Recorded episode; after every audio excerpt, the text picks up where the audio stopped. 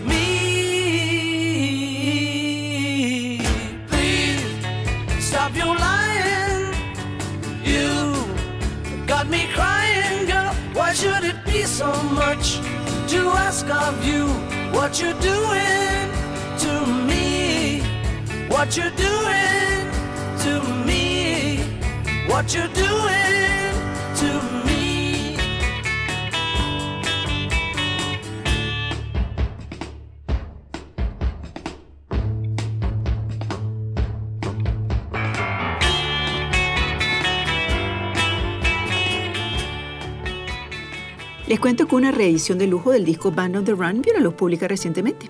Considerado como una de las obras musicales más importantes en la carrera de Paul McCartney, este trabajo, sin embargo, no estuvo exento de inconvenientes, ya que durante su grabación en Nigeria, unos mm, maleantes le robaron al cantante el maletín con las maquetas de las canciones. Además, justo antes de viajar a África, dos integrantes originales, el baterista Danny Sewell y el guitarrista Henry McCullough, decidieron abandonar la banda, reduciéndola a un trío. Pese a esos inconvenientes, Band on the Run se convertiría en un gran éxito en ambos lados del Atlántico y sigue siendo elogiado por la crítica especializada y por el público en general. La remasterización del álbum coincide con el 50 aniversario de su publicación e incluye un póster con un collage de imágenes nunca vistas antes captadas por Linda McCartney. Además, contiene una edición adicional con dos vinilos, el primero con la versión estadounidense del álbum y el otro con las mezclas sin los añadidos orquestales del disco original. El anuncio de la reedición de esta placa coincidió con la partida física de uno de los miembros y colaboradores fundamentales del grupo Wings, como fue Danny Lane. En una entrevista reciente para la revista Mojo, McCartney enalteció particularmente la importancia de este músico en su carrera. Dice que lo ayudó en la difícil empresa de superar su antigua banda. En Gran Bretaña, Band on the Run permaneció siete semanas en el primer lugar de los discos más vendidos y de hecho fue certificado triple disco de platino.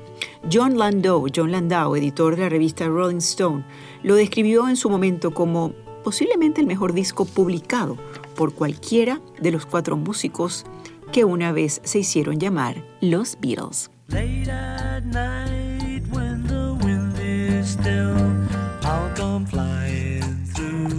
Your door. And you'll know what love is for. I'm a bluebird, I'm a bluebird, I'm a bluebird, I'm a bluebird.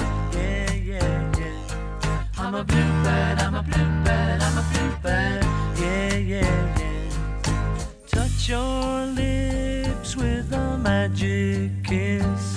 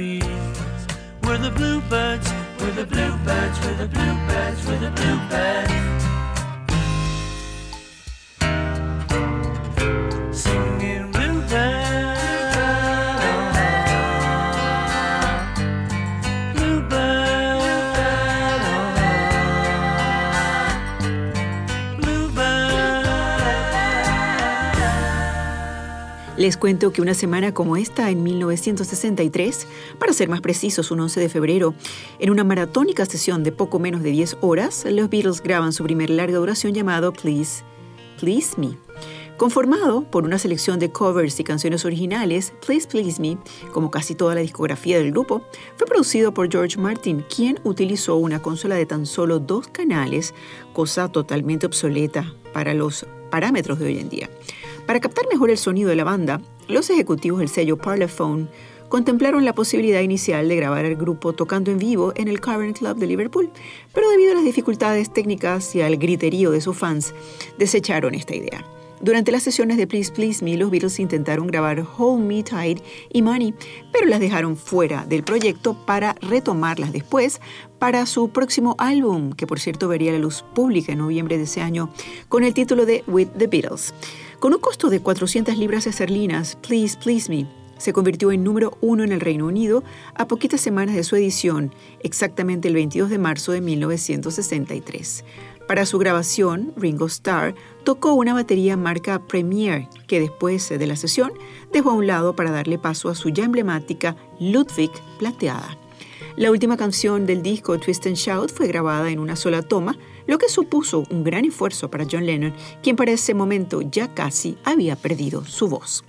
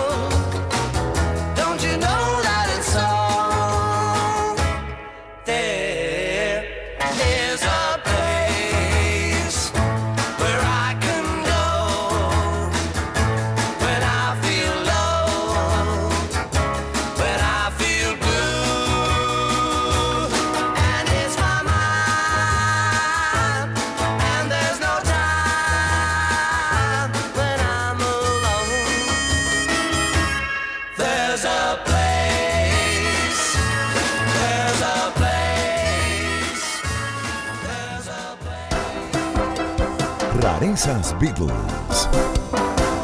Y en nuestra sección de rarezas Beatles de esta semana vamos a escuchar una versión instrumental de She's Living Home, escrita a cuatro manos por Lennon y McCartney. She's Living Home fue grabada entre los días 17 y 20 de marzo durante las sesiones del disco Sgt. Pepper Lonely Heart Club Band. Musicalmente, la canción no contó con el aporte de ningún integrante del grupo, que a cambio recurrió a una orquesta integrada por cuatro violines, tres violas, dos chelos, un bajo y una arpa interpretada por Sheila Bromberg, la primera mujer en participar en un disco de los Beatles. La inspiración de esta pieza nació de un artículo de prensa que captó la atención de Paul McCartney sobre una chica de 17 años que abandonó la seguridad de su hogar para marcharse con su novio. Luego se supo que esta muchacha respondía al nombre de Melanie Cole y que Paul McCartney la había conocido unos años atrás, en 1963, cuando fungió de jurado en un programa de variedades llamado Ready, Steady, Go y la eligió como la mejor personificadora de la cantante Brenda Lee. Los arreglos orquestales de She's Living Home fueron escritos por Mike Leander, algo que molestó particularmente al productor George Martin, que hasta ese momento había sido el designado para hacer este tipo de trabajo para el grupo. George Martin, sin embargo, sí dirigió la orquesta. La grabación que vamos a escuchar ahora corresponde a la que utilizaron Paul McCartney y John Lennon para agregar sus voces en la mezcla final. Vamos a escuchar She's Living Home.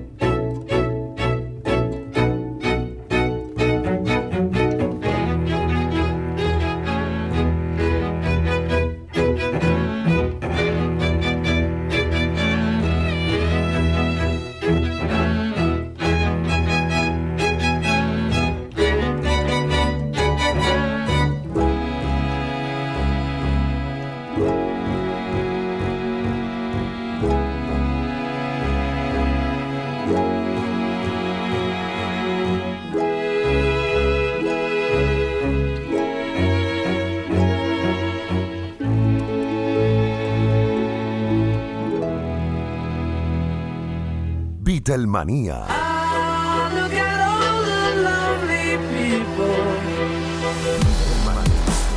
Por el circuito éxito a nivel nacional.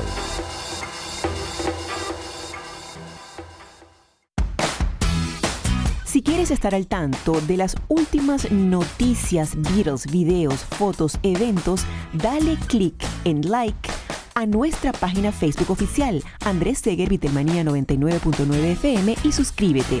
También te invitamos a que revises nuestro portal web www.archivosbeatles.com con noticias siempre frescas de nuestros anfitriones. Les cuento que una obra de arte firmada por los cuatro Beatles fue subastada el pasado primero de febrero por la grosera cantidad de 1.700.000 dólares a través de la Casa Christie's de Nueva York. Conocida como Imágenes de una mujer, la obra fue creada conjuntamente por John Paul George Bingo durante un descanso en la suite presidencial del Hotel Tokyo Hilton en junio de 1966. La idea de pintar un cuadro nació de los encargados de seguridad que le entregaron un papel de arte japonés a los Beatles para mantenerlos ocupados ante el acoso de los fanáticos y las amenazas de algunos extremistas molestos por el concierto que daría la banda en el teatro Budokan, considerado en ese momento como el lugar espiritual de las artes marciales. La banda, pues, realizó esta obra de 53 centímetros de diámetro bajo la tenue luz de una lamparita. Cada Beatle se sentó en un rincón y pintó algo diferente mientras escuchaban las grabaciones de las canciones que se convertirían en el álbum Revolver. Robert Whittaker, el fotógrafo oficial del cuarteto, recordaría más tarde que jamás había visto a los Beatles más tranquilos o más contentos que en aquel momento. Imágenes de una mujer fue el resultado de un episodio único de la banda, ya que tan solo dos meses después darían su último concierto pago en el extinto estadio de Candlestick Park en San Francisco el 29 de agosto de 1966.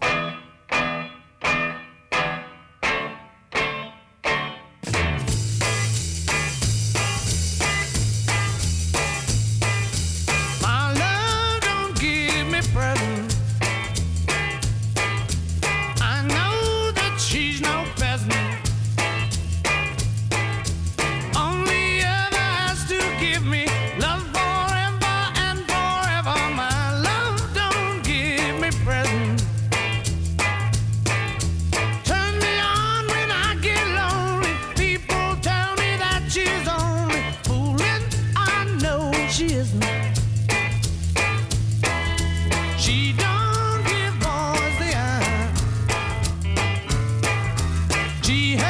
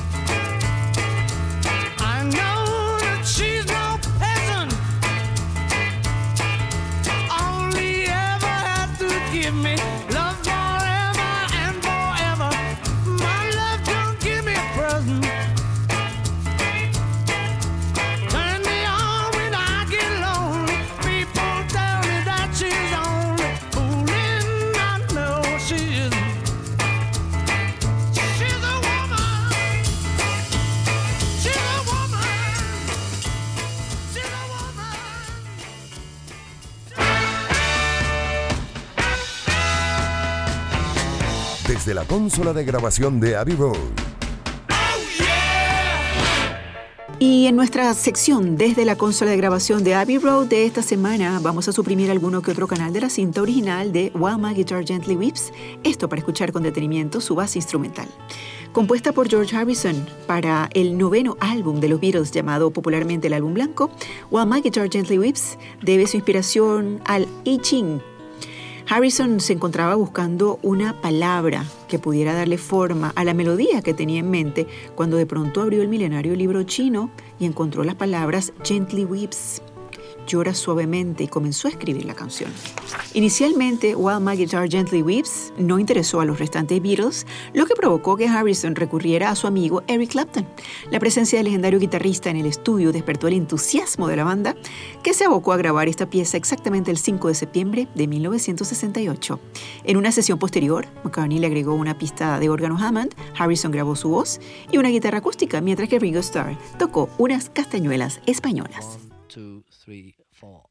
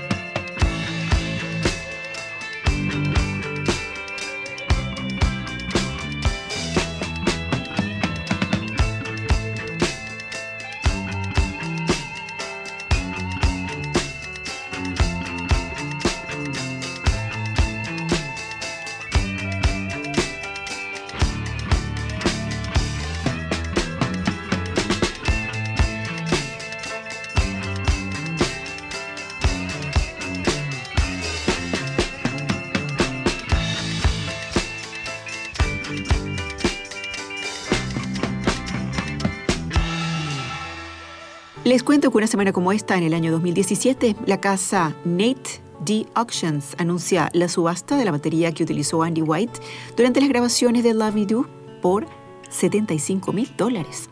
El icónico instrumento de cuatro piezas marca Ludwig fue el mismo que utilizó este veterano músico de sesión escocés la mañana del 12 de septiembre de 1962, cuando los Beatles se reunieron en el estudio número 2 de Abbey Road para grabar su primer sencillo promocional.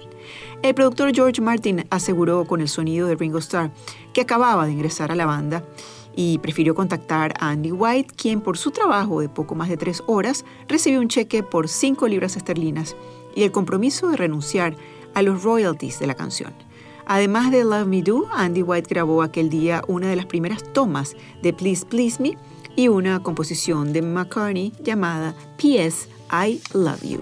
Años más tarde, el músico diría que recordaba muy poco de aquella histórica sesión, aunque confesó que le sorprendió que a diferencia de las demás bandas de rock, los Beatles grababan su propio material. Andy White seguiría adelante con su carrera, tocando la batería y saliendo de gira con infinidad de artistas, como por ejemplo Marlene Dietrich, Bill Haley, Chuck Berry y Tom Jones, con quien grabó, por cierto, su primer número uno llamado It's Not Unusual. Andy White murió el 9 de noviembre del año 2015.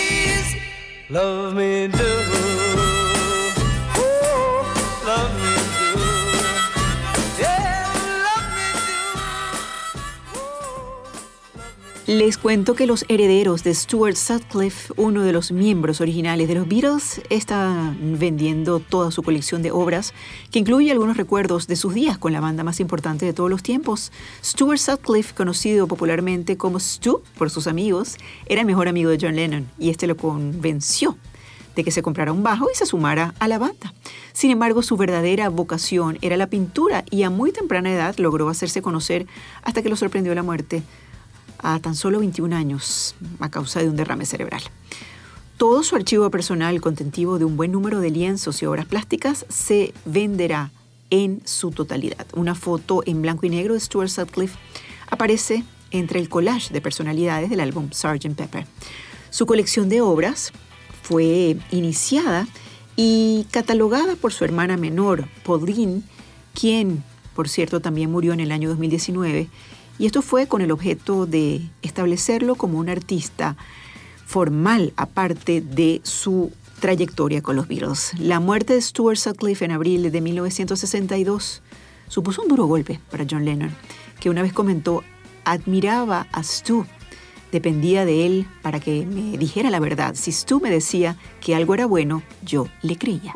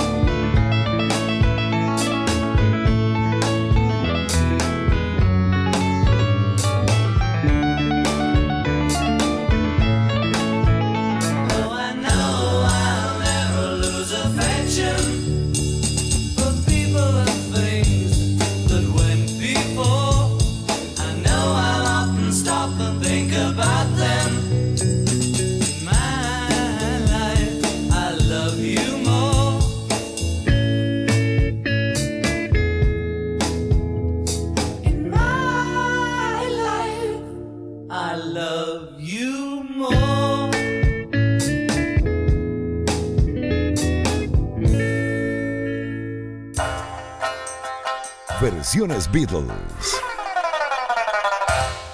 Y en nuestra sección de versiones Beatles de esta semana vamos a escuchar la interpretación que hace 10 años grabó el sexteto brasilero Blues Beatles de Hard Day's Night. Compuesta por John Lennon y Paul McCartney, A Hard Day's Night se convirtió en el título de la primera película del grupo y en el título de su tercer álbum para el sello EMI. La inspiración de este tema fue una frase que dijo Ringo Starr luego de una larga sesión de grabación que comenzó con la luz del día pero finalizó en la noche. La canción comienza con uno de los acordes más reconocidos y emblemáticos de la música rock y cuenta con el inconfundible sonido de una guitarra eléctrica de 12 cuerdas, cortesía de George Harrison. George Martin dejó por un momento su labor de productor y se unió al grupo para grabar el distintivo solo de piano de Hard Day's Night. Blues Beatles es una agrupación brasilera que se dedica a interpretar la música del grupo de Liverpool al mejor estilo de las bandas de blues y se presenta frecuentemente en escenarios de Brasil y Estados Unidos, donde son pues una agrupación fija en los festivales de este género Beatles. Vamos a escucharlo con su espectacular interpretación de A Hard Day's Night por aquí por Beatlemania a través del circuito de éxitos a nivel nacional.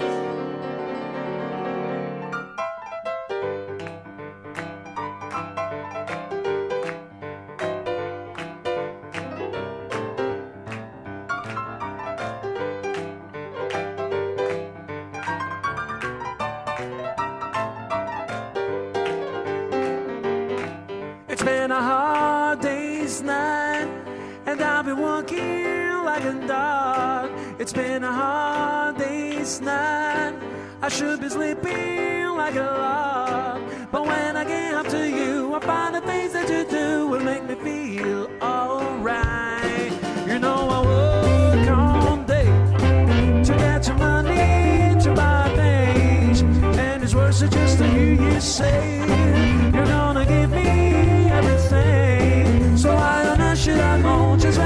chilling love, but make me feel alright.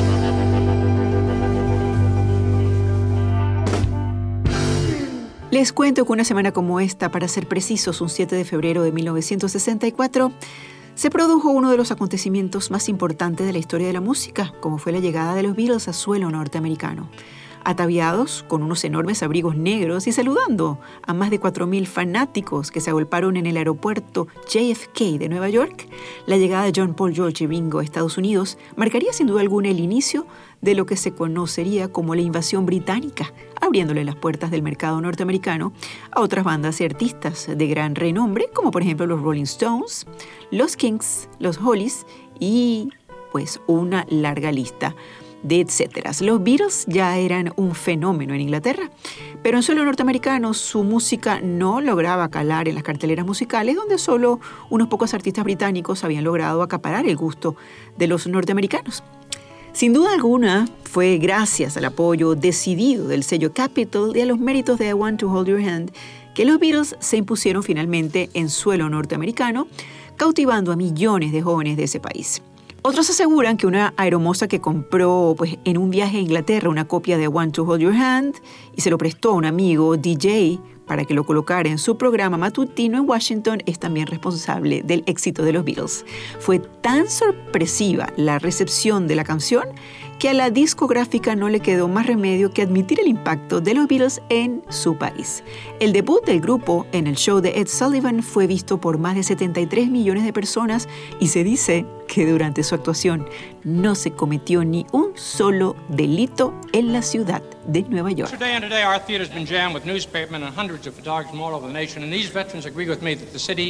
never has witnessed the excitement stirred by these youngsters from Liverpool who call themselves the Beatles. Now, tonight, You're going to twice be entertained by them.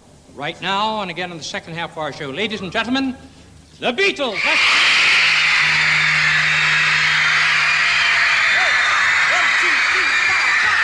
Close your eyes and I'll kiss you.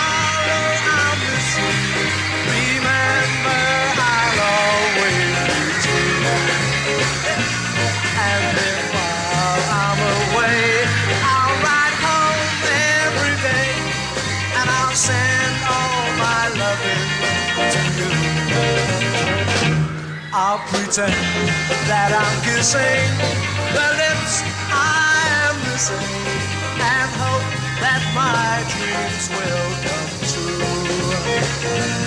And then while I'm away, I'll ride home every day and I'll send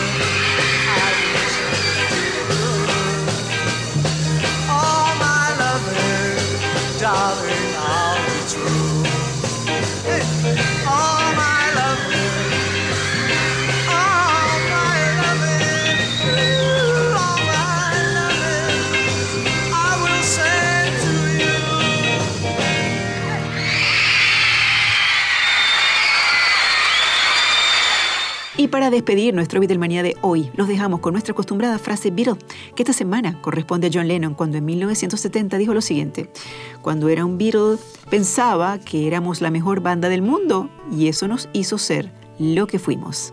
Gracias por su compañía, gracias por su sintonía, gracias por sus mensajes en redes sociales, sobre todo gracias al equipo que hace posible cada nueva edición de Beatlemanía encabezado por los fabulosos libretos de Andrés Seger, La magia en edición y montaje de Ismael Medina, Andrés Grafe y Kevin Aguirre, la producción y gerencia de Johara Paredes y Mariela Matos y que nos acompaña Marian River. Nos escuchamos el fin de semana que viene.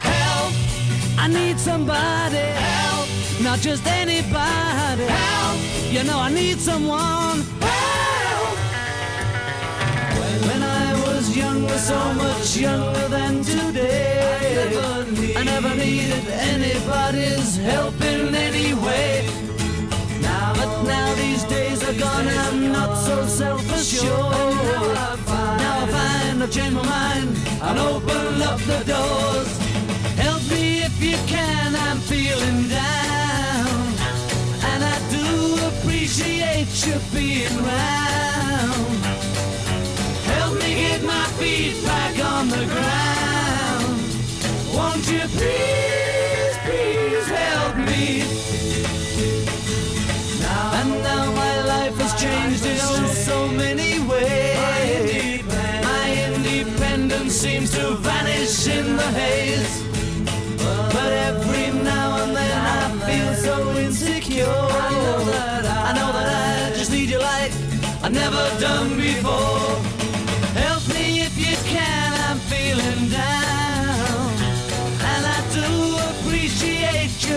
You round. Help me get my feet back on the ground. Won't you please, please help me? When I was younger, so much younger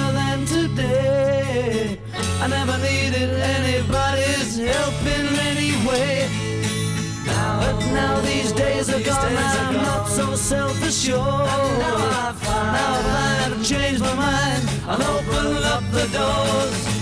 Help me if you can, I'm feeling down. And I do appreciate you being round. Help me get my feet back on the ground. Won't you?